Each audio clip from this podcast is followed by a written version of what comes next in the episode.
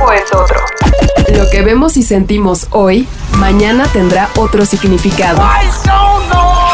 La vida tiene una nueva velocidad. Tutti Frutti y Sopitas. Somos solo humanos que encuentran música. Octubre, desde hace poco más de una década en nuestro país y nuestra querida Ciudad de México, se ha convertido de manera gradual en un sinónimo de música y celebraciones desenfrenadas. La llegada de un concierto tras otro, un pequeño festival por aquí, otro gigante por allá, fiestas y trasnochadas inesperadas con decenas de artistas que amamos son el resultado de varios factores que a veces obviamos, pero que de vez en cuando vale la pena recordar. México está geográficamente situado en un lugar privilegiado para la atracción del entretenimiento más sofisticado del mundo. Nuestra historia contemporánea y la relación que tenemos con los espectáculos en vivo la conocemos y hemos expuesto en este podcast. Desde la masacre de Tlatelolco en los años 60 hasta el supuesto desastre del Festival de Abándaro en los 70, provocando la prohibición de la música en cualquier foro, fue una realidad que retrasó el desarrollo de nuestra industria musical nacional por lo menos 25 o 30 años. La explosión y la gran oferta de entretenimiento que estamos experimentando actualmente es un fenómeno muy particular porque dada la vecindad que compartimos con Estados Unidos, lo que hoy tenemos podría haber comenzado con esta intensidad, al menos hacia mediados de los años 90. Sin embargo, las turbulencias políticas y económicas que vivimos, digamos, desde aquel error de diciembre de 1994, hicieron de México un mercado de bajo perfil en cuanto a actividad y desarrollo cultural se refiere podemos contar desde luego con muchísimas manifestaciones artísticas importantes que llegaron en aquel periodo, pero dada la extensión territorial y económica con la que contamos, a veces resulta difícil entender cómo es que no hemos avanzado más rápida y radicalmente en comparación de otras latitudes como la música en Argentina o Chile. La lejanía geográfica entre estos dos países, ya sea con Estados Unidos o Reino Unido, también jugó un papel decisivo para la consolidación de sus respectivas escenas musicales y fuertes raíces identitarias. Pero hoy como continente estamos en un punto histórico. La cantidad de festivales que nos esperan en toda Latinoamérica para el 2023 es extensa, abrumadora y difícil de contar que si solo La Palusa, Stereo Picnic, Storyland, Dream Beach, Cosquín, Rock in Rio, Tomorrowland o el Ultra Music Festival nos han dado en las últimas horas carteles con nombres que sorprenden y dejan de manifiesto un estándar en la región que ya se compara con los mejores y más longevos festivales que hay en Europa o Estados Unidos. Pero México México está jugando en otra cancha porque su principal apuesta no ha sido la importación de festivales. No, señor. Lo que ha sucedido con los más importantes como el Vive Latino o el Corona Capital es que la empresa que los creó y desarrolló, Ocesa, ha buscado un modelo único de exposición y crecimiento. Desde 1998 con el Vive y el 2010 con el Capital, Ocesa ha expandido sus investigaciones hacia todo el mundo y la promotoría lo ha aplicado para desplegar todas las manifestaciones culturales y sociales con las que cuenta un país tan complejo como el nuestro.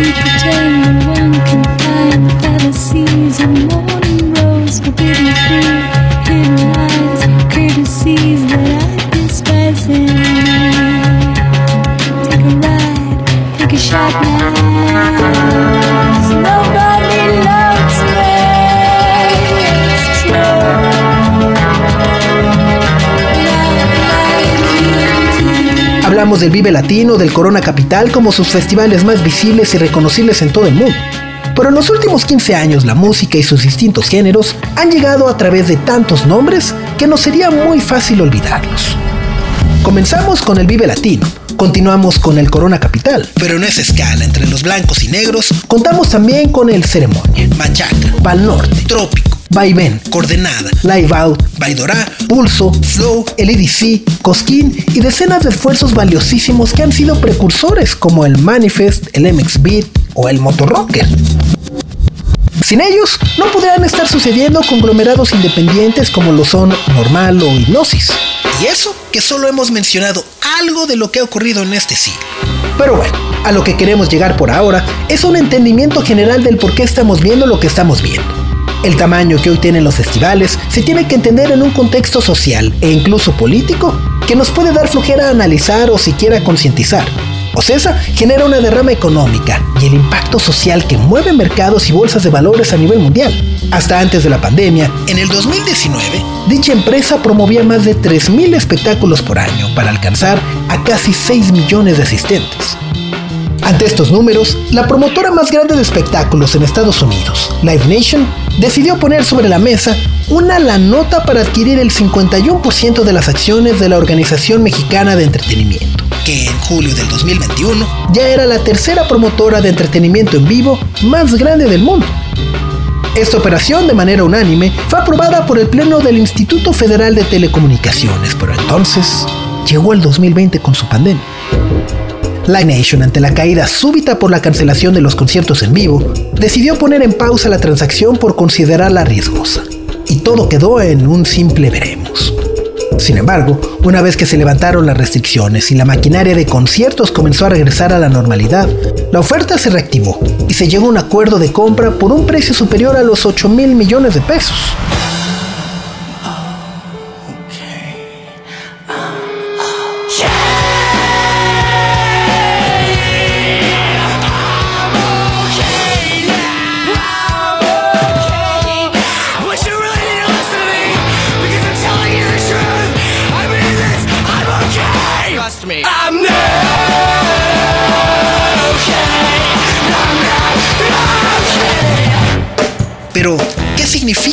Para la promoción y curaduría musical?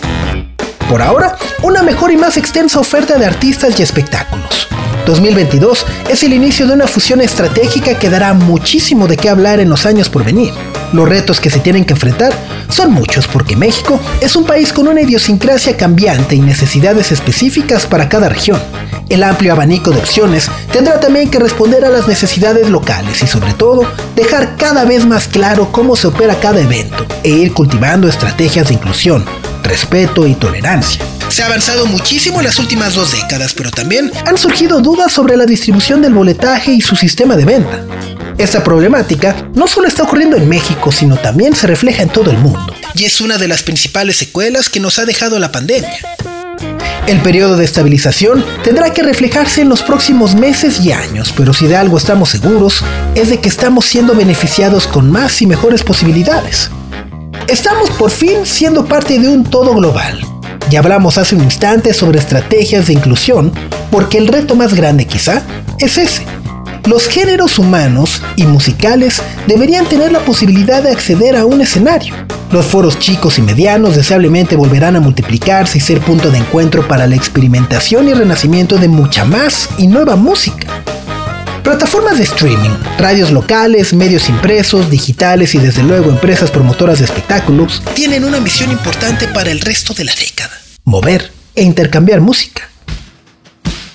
El comienzo puede ser el Corona Capital más grande de la historia. El Vive Latino, el Ceremonia o todos los esfuerzos independientes que desde ahora existen o están comenzando a gestarse. Los primeros y ya consolidados han hecho una misma promesa de grandeza para sus próximas ediciones. Nosotros, desde esta tribuna de amor por la música, queremos acompañarles y ser parte. Ayudarles a entender por qué están sucediendo las cosas así y por qué la música en vivo se comporta como un monstruo de mil cabezas que nos jala y sencillamente nosotros no queremos que nunca nos suelte. Por cierto, ya viene Liam. How many special people change? How many lives are living strange? Where we ill while we were getting high. Slowly walking down the hall, faster than a cannonball. Where we ill while Someday you will find me caught beneath the landslide in a champagne supernova in the sky. Someday you will find me caught beneath the landslide in a champagne supernova, a champagne supernova in the sky.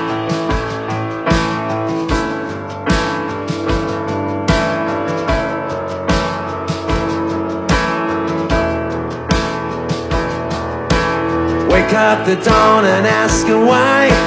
Dream a dream she never dies. Wipe that tear away now from your eye.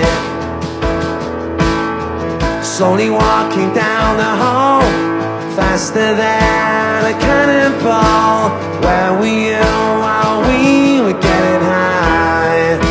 Someday you will find me caught beneath the landslide champagne supernova in the sky. Someday you will find me caught beneath the landslide in a champagne supernova. A champagne supernova. Cause people believe that they're gonna get away for this and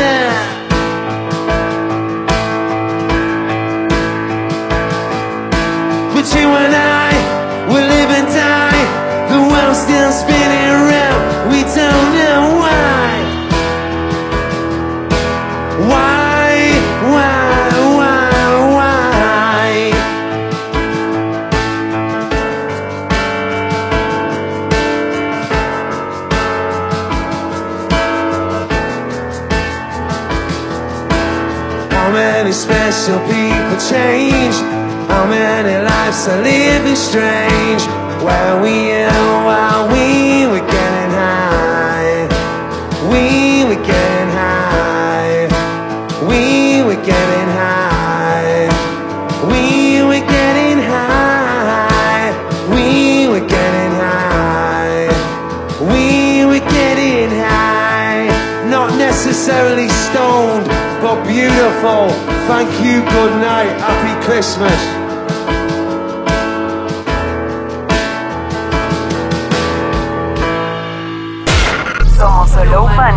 Encuentran música. Tutti.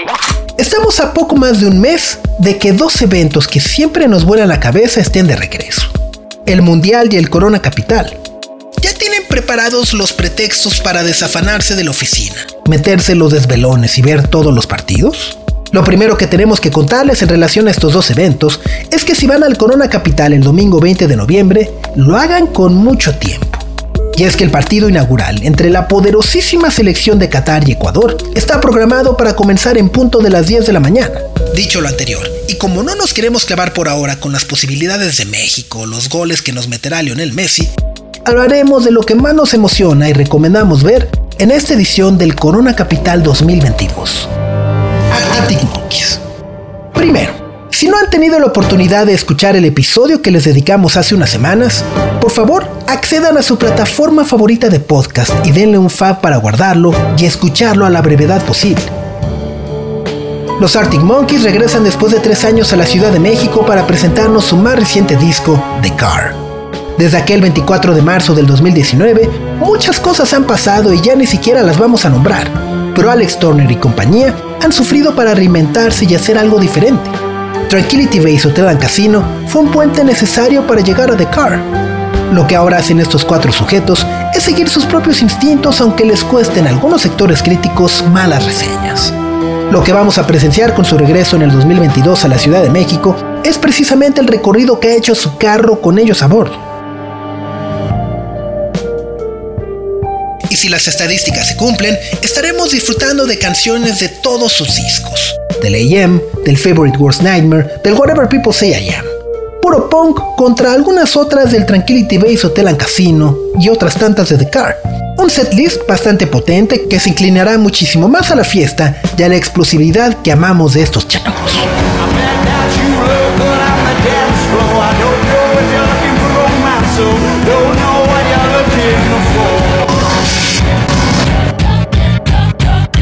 Run the Jewels. Uno de los discos que más admiramos y escuchamos durante la pandemia profunda a mediados del 2020 fue el 4 de Run the Jewels. Las razones para verlo y no perdérselos en vivo en la Ciudad de México son muchas y variadas. Si comenzamos por el logro técnico y artístico que se reunió aquí, quizá valga la pena recordarles que Killer Mike y LP se hicieron de los servicios de Zack de la Rocha. Josh Homme, Pharrell Williams, ASAP Ferg, Matt Sweeney y hasta de la grandiosa voz de Mavis Staples. Run the Jewels 4, contenía letras que se tomaron como proféticas. Look at all these slave masters posing on your dollar. Get it? Look at all these slave masters posing on your dollar. Get it? Look at all these slave masters posing on your dollar. Get it? Look at all these slave masters. vocalizaron la era e impotencia que entonces se vivía en la Unión Americana por el brutal asesinato de George Floyd y súbitamente tomaron otra dimensión cuando Killer Mike dio un discurso desgarrador ante los manifestantes de Atlanta. Evocó la fuerza negra y el poderío de Mohamed Ali, tanto dentro como fuera del ring, y fue un paliativo que resultó sumamente apropiado dada la creciente fuerza de los disturbios que estaban estallando a lo largo de aquel país. La música incendió las conciencias y fue el soundtrack de las tristezas que eran acompañadas muy de cerca por ese enemigo, las patrullas policíacas. El acto que veremos en el Corona Capital es también un acto social que cambió un poco, solo un poco, a la sociedad estadounidense. Ganchos hipnóticos que hablan sobre el racismo sistémico y que tristemente nosotros como mexicanos no estamos tan lejos de esas problemáticas. Este es uno de los actos que más podrían incendiar nuestra conciencia. Se compra colchones, tambores, refrigeradores, estufas, lavadoras, microondas o algo de viejo que. Desde hace varios años, con su debut en México en el Festival Normal y posteriormente en una fecha en solitario en el foro Indie Rocks, este proyecto liderado por Geoff Barrow de Portishead, acompañado por Will Young y Billy Fuller, que es ni más ni menos que bajista de Robert Plant, ha desarrollado una historia de amor con el público mexicano muy particular. Probablemente tenga que ver con el hecho de que Barrow es además la cabeza y genio detrás de Portishead. Pero lo que sí es cierto es que desde el nacimiento de la banda en el 2009, Jeff Barrow ha sido un defensor incansable de la autonomía y reconocimiento que por sí mismo merece Big, muchísimo más allá de Beth Gibbons o de Adrian Otley.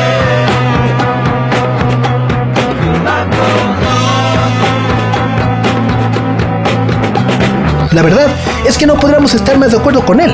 Cada disco de Vic es un viaje perfectamente sincronizado con los tiempos que vivimos, pero sin dejar afuera un humor extremadamente ácido y crítico con las calamidades que cada uno de sus integrantes ve en su propio país y en todo el mundo.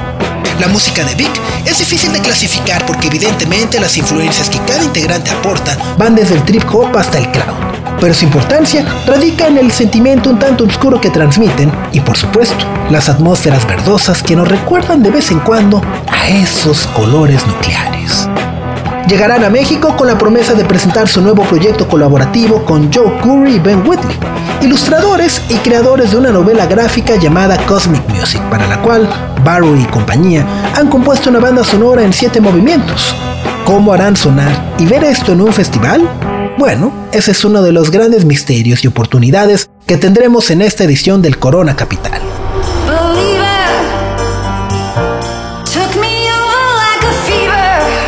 Yeah, yeah, yes.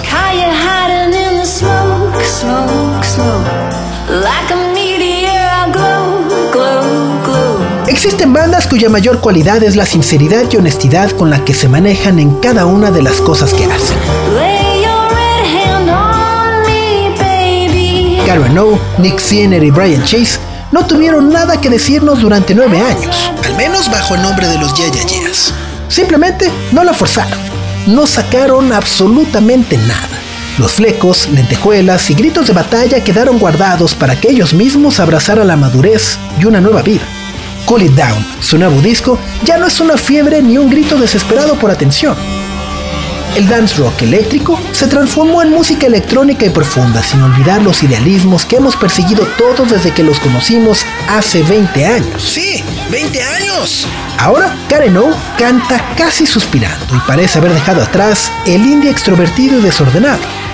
Maps podríamos rastrearla como la semilla de una idea que hoy vemos con toda claridad los sentimientos se transforman y lo que queda grabado en los discos, en este caso Fever to Tell, Show Your Bones, It's Blitz y Mosquito, son retratos fieles de épocas y ansiedades pasadas. Los Yes ahora cantan en modo resiliente para poner en el centro los miedos que debemos enfrentar como un conjunto. El cambio climático aparece en lo que escuchamos de fondo Speeding of the Edge of the World. Según las propias palabras de Karen O, Ahora lo que al menos ella busca es desafiar a las ruinas y transmitirle a su hijo la idea de que no todo está perdido. Cool It Down trata precisamente de eso, de que empecemos a creer que casi todo puede revertirse, porque hemos sobrevivido a guerras, a caos políticos, una pandemia, crisis financieras y hasta el terrorismo de las redes sociales por no parecernos a alguien o pertenecer a algo.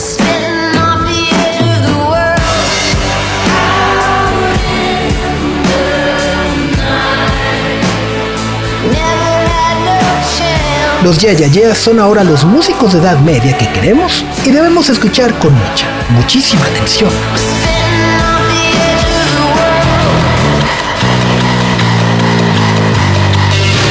Kim Gordon.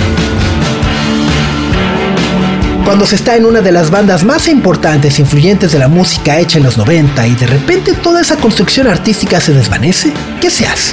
¿Hacia dónde se va? Kim Gordon ha caminado hacia adelante y a pasos lentos.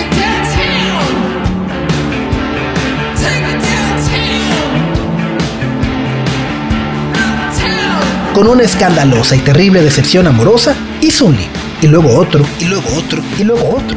Evidentemente no todos hablando de un corazón roto, sino más bien de los distintos ángulos que le ha tocado experimentar dentro de ese mundo tan manoseado y oxidado que le llaman rock.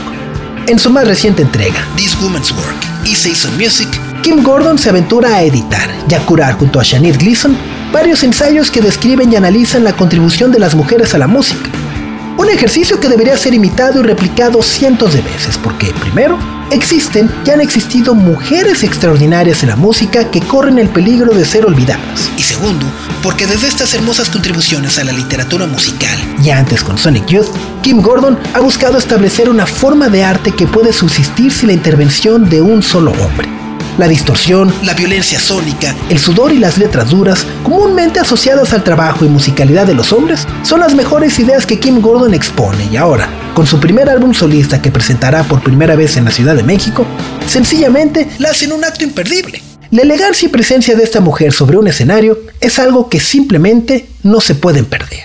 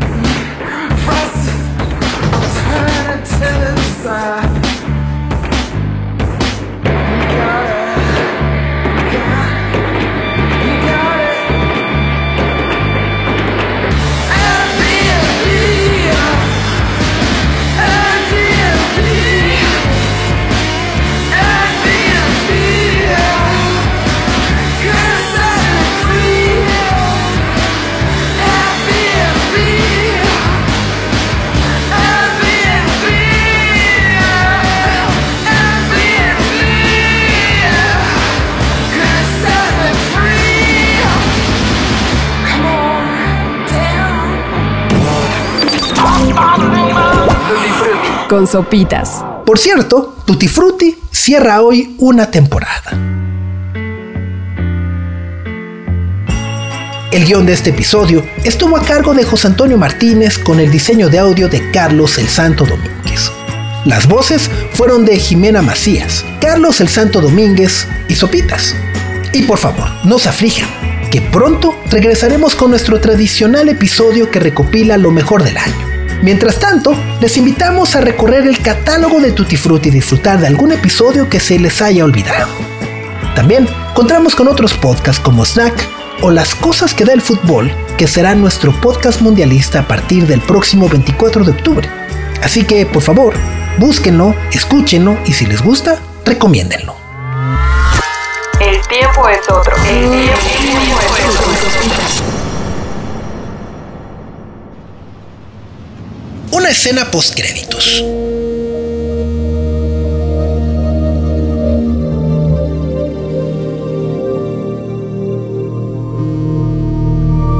En 1960, Leonard Cohen se mudó de Montreal a Hydra, una pacífica isla griega en la que viviría de manera intermitente durante los siguientes siete años, donde escribió una gran colección de poesía y dos novelas.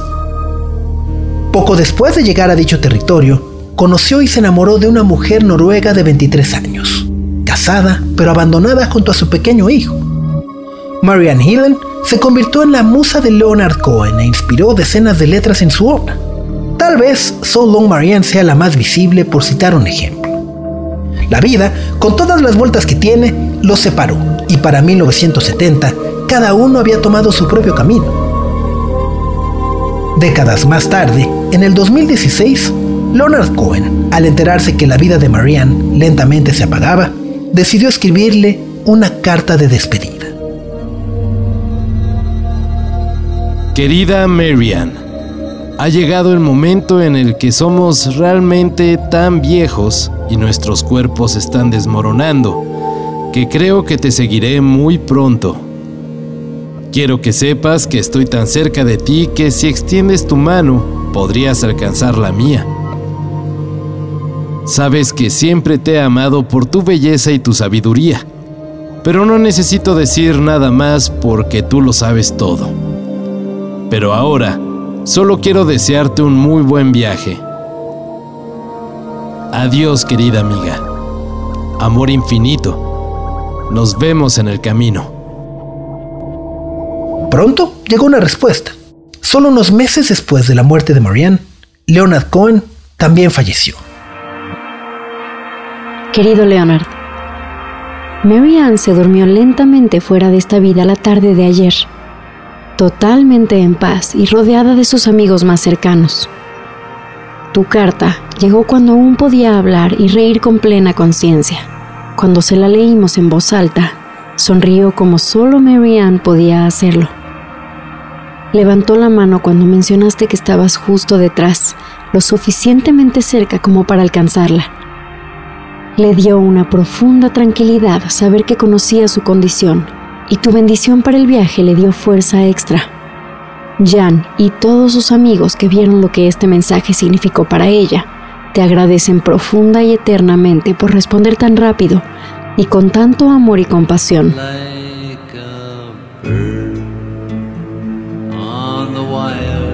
En sus últimos minutos, sostuve su mano y tarareé Bird on a Wire mientras ella respiraba muy suavemente.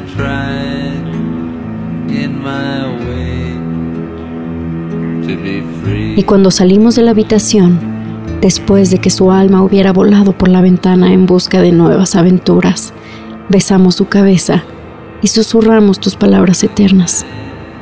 Hasta luego, Marianne.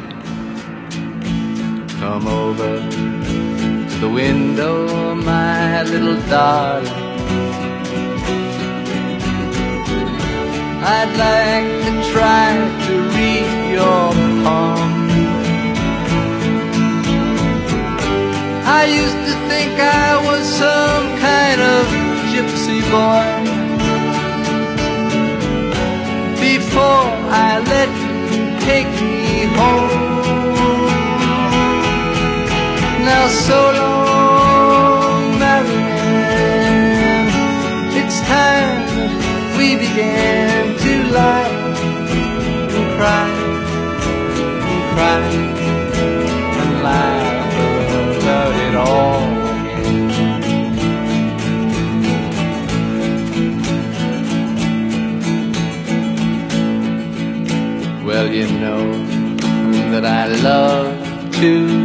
live with you. But you make me forget so very much.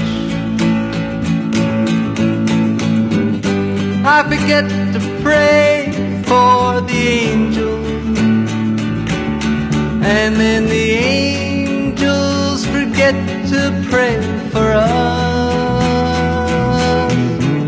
Ah, so long,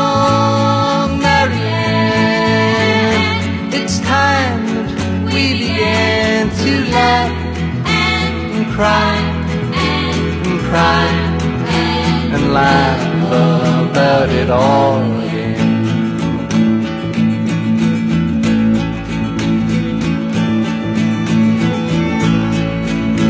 We met when we were almost young.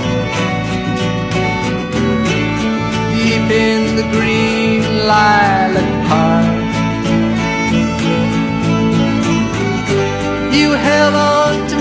Like I was a crucifix. As we went kneeling through the dark. Oh, so long, Marianne.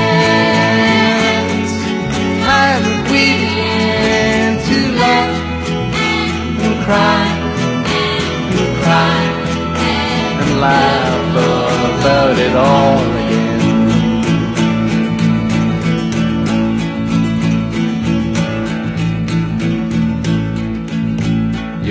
letters, they all say that you're beside me now. Then why do I feel alone? I'm standing on a ledge and your fine spider web is fastening my ankle So long, Marianne. It's time that we began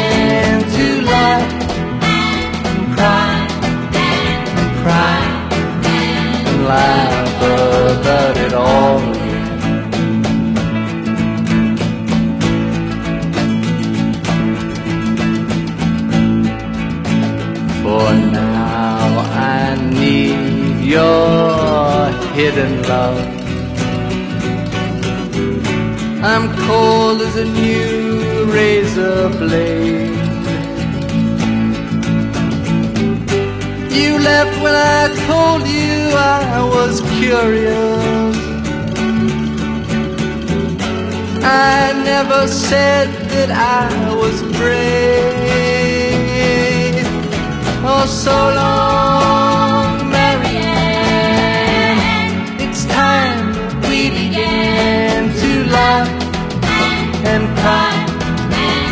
cry and laugh about it all.